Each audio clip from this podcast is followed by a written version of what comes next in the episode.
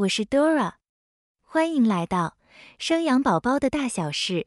本音频的文稿会同步放在 raiseababy 点 tw 网站里，你也可以到 Google 用关键字“生养宝宝的大小事”来搜寻，即可看到本站的文章。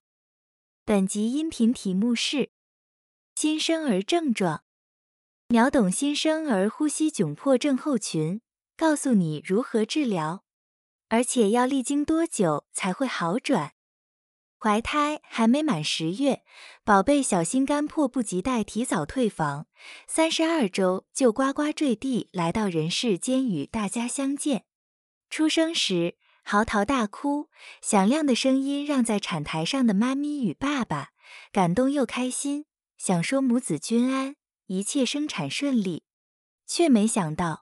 过一会儿，护理师前来跟爸妈说：“宝贝小心肝，呼吸有点喘，可能是新生儿呼吸窘迫，需要先将宝贝送到新生儿加护病房做进一步观察与治疗。”听到这里，父母的心情像是坐云霄飞车一般，从天堂顿时掉入了地狱，担心呼吸窘迫影响宝贝的状况，害怕小心肝会不会吸不到氧气。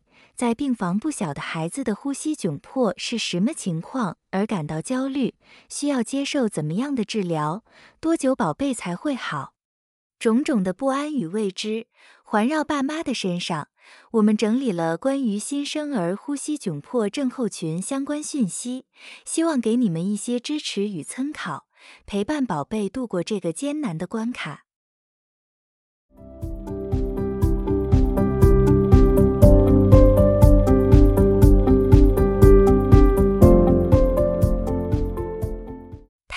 展呼吸系统的阶段，在宝宝还没出生之前，在妈妈的子宫内，胎儿的气体仰赖胎盘血液循环来交换。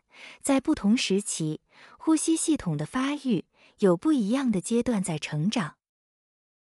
怀孕前期，在前三个月的期间，胎儿的肺叶、横膈膜。气管和支气管逐渐形成，在十二周，也就是满三个月时，肺脏的形状就已经出现。怀孕中期，大概是满十三周到二十七周以前，这时的胎儿肺部气管与支气管开始变大，肺泡管和微细气管也慢慢长出来，肺泡也即将要生成。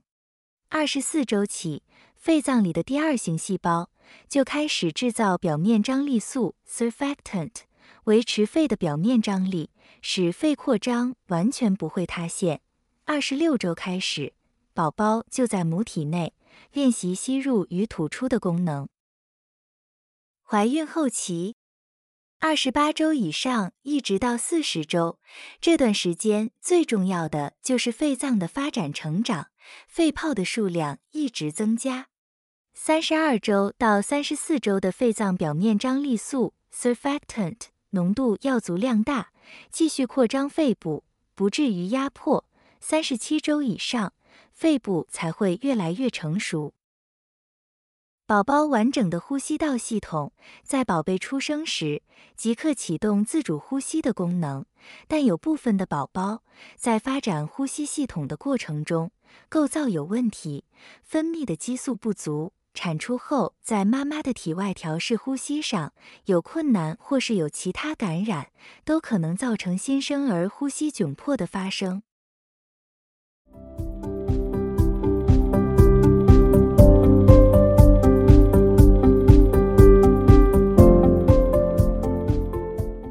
导致新生儿呼吸困难的疾病，因此我们想知道会造成新生儿呼吸窘迫。也就是有呼吸困难现象的类型有哪些？常见的新生儿呼吸困难疾病有：有新生儿肺炎、胎便吸入症候群、呼吸窘迫症候群 （RDS）、新生儿暂时呼吸急促、呼吸暂停等等。每个发生的原因不同，表现出来的症状也不一样，影响治疗方针也有所差异。在本文中，我们就先探讨其中一个新生儿占比约莫四成几率可能会发生的新生儿呼吸窘迫症候群。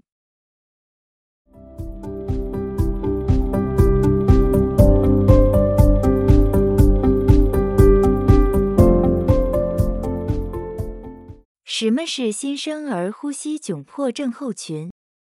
新生儿呼吸窘迫症候群，英文全名是 Infant Respiratory Distress Syndrome，简称 IRDS，又称之玻璃膜病 （Hyalin Membrane Disease），简称 HMD。这个疾病的发生成因跟宝宝还没满足周数就出生，肺脏构造还没发育完整。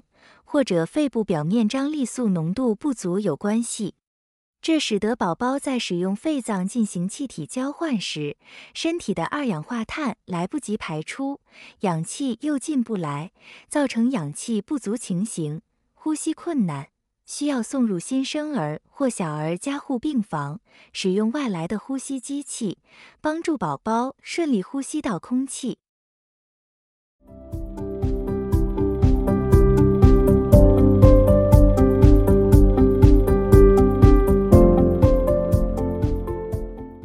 新生儿呼吸窘迫症候群好发于哪些宝宝或妈咪身上？容易发生呼吸窘迫、有呼吸困难的宝宝，大部分为早产宝宝。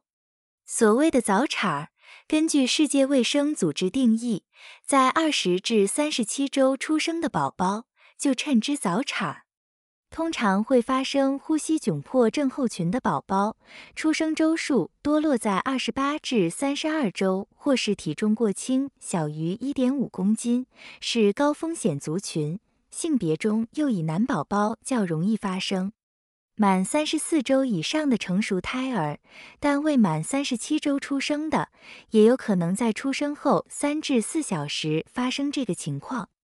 随着宝宝住在妈咪体内的时间越长，越接近三十八到四十周住好住满，在出生的宝宝发生呼吸窘迫症候群的机会下降许多。孕妈咪若是本身有糖尿病或有气喘，或曾经生过呼吸窘迫的早产宝宝，双胞胎中的第二顺位出生的，都有可能发生呼吸窘迫症候群。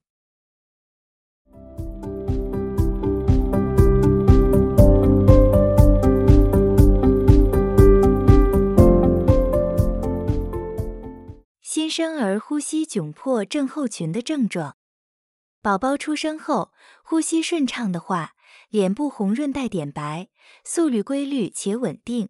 反之，若发现宝贝缺氧，有脸部或是手脚变黑，呼吸变得短又快速，每分钟六十至一百二十下，这表示宝贝已经有喘的现象。宝宝无法表达，但可以从呼吸速率及发出呻吟声得知。此时的宝贝有呼吸困难甚至窘迫的状况，请尽速打电话叫救护车或是紧急送医治疗。如果在医院的话，医护团队会尽快安置宝贝。在医院进行胸部 X 光检查，会发现肺腔有许多像似毛玻璃一样，有些泛白，所以才会有别称是玻璃膜病。这些征兆与检查结果。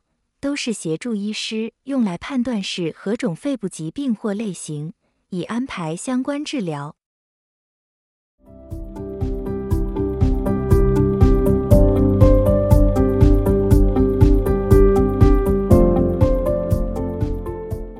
新生儿呼吸窘迫症候群的治疗方式为何？多久才会好？当宝宝遇到新生儿呼吸窘迫症候群，被送入新生儿加护病房后，父母会去探视宝宝，发现宝宝身体被放置许多管路。身为爸妈，内心难过、心疼宝宝不已。然而，这些管路是用来协助宝贝恢复正常呼吸的途径。宝宝会带着氧气罩，透过外来给予的氧气做身体的气体交换。部分则是会放置鼻管，帮助宝宝呼吸顺利。如果严重一些，会设置正压呼吸器，呼吸机器施予正向压力给宝宝呼吸道，强迫他的呼吸道保持畅通，让氧气能达到宝宝肺部。有些则会辅以外来药物，表面张力素，来使宝宝的肺部扩张。另一条则是由鼻腔通到肠胃的鼻胃管，是用来传输养分给宝宝的管径。看宝宝情况，不管是喂食母乳或是宝宝配方奶，维持营养充足，支撑身体抵抗力，辅助呼吸肌肉发育健全，宝宝才会有力气自主呼吸。使用保温箱。维持宝宝身体温度，一般医师也会使用广效型的抗生素二至三天左右，预防其他疾病的合并出现。排尿困难的宝宝也会放置尿管，协助解尿。一般而言，出生四小时后就可能会出现呼吸窘迫症候群，急性期大概二至三天后，接着三天后情况会渐渐好转。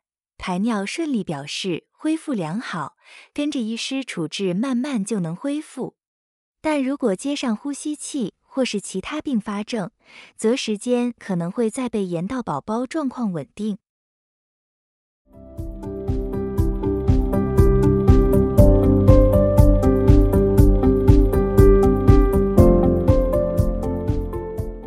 如何避免新生儿呼吸窘迫症候群？如果可能，尽量让胎儿在孕妈咪的肚子待好待满，减少提早宝宝出生的机会，就能尽量降低新生儿呼吸窘迫症候群。遇到无从选择，有早产的风险。请与你的主治医师讨论，在母子安全的前提之下，是否在生产前预防性的使用类固醇药物，促进胎儿的表面张力素产出更多量，来降低新生儿呼吸窘迫的发生。以上是关于新生儿症状，秒懂新生儿呼吸窘迫症候群，告诉你如何治疗，而且要历经多久才会好转。的内容提供给想要了解新生儿呼吸窘迫症候群相关讯息的父母或亲友参考，安顿父母们彷徨无助的内心，相信你们的呼吸照顾医疗团队，共同讨论出对宝贝面对呼吸窘迫症候群最好的处理方式，协助宝宝尽快恢复正常自主呼吸。听完这篇文章后，不知道你有什么样的想法呢？或者是你也有在宝宝出生阶段遇到宝贝呼吸窘迫的经验呢？欢迎你一同于下方留言处写下你的心路历程，分享给正在面临这些困难的父母们。以上是本集音频的全部内容。Dora 会将本音频的文字版本的网址放在音频的介绍里，如果你有兴趣的话，欢迎你点击阅览。也欢迎你到 Google 用关键字“生养宝宝的大小事”来搜寻，就可以看到本站的文章。本站会提供许多跟孕妈咪以及育儿相关的资讯给你阅读。我们下集见。